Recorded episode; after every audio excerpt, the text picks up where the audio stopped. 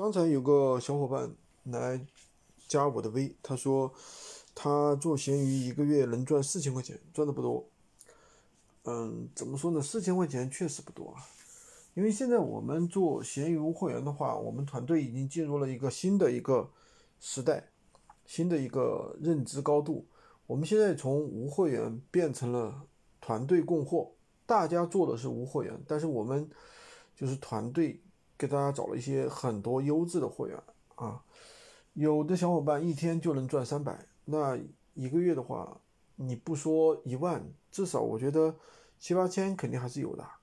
有的人甚至刚加入没几天啊，就已经出了大单，一天赚个两三百，对吧？甚至有的人赚的更多，那就说明什么呢？大家对闲鱼的态度已经发生了转变啊。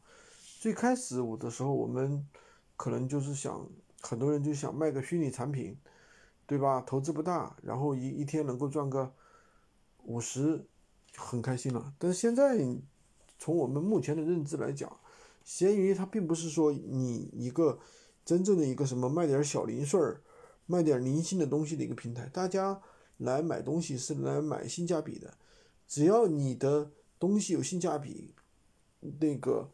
买家还是认可的，比如说一些比较便宜的实木家具啊，对吧？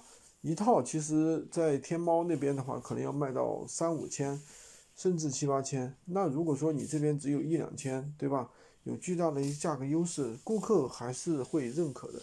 像那个最近我们上的一款空气净化器，像那个京东那边要卖到两千多，那我们这边的供货价就一两百，对吧？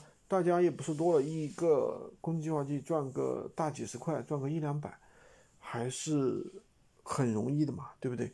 所以说，关键在于你能不能找到性价比比较高的一些东西，让用户也有一个捡漏的一个感觉。如果说有这样的东西的话，一个月一一上手赚个一万块钱，我觉得也是能做到的。今天就跟大家分享这么多，喜欢军哥的可以关注我，订阅我的专辑。也可以加我的微，在我头像旁边获取闲鱼快速上手笔记。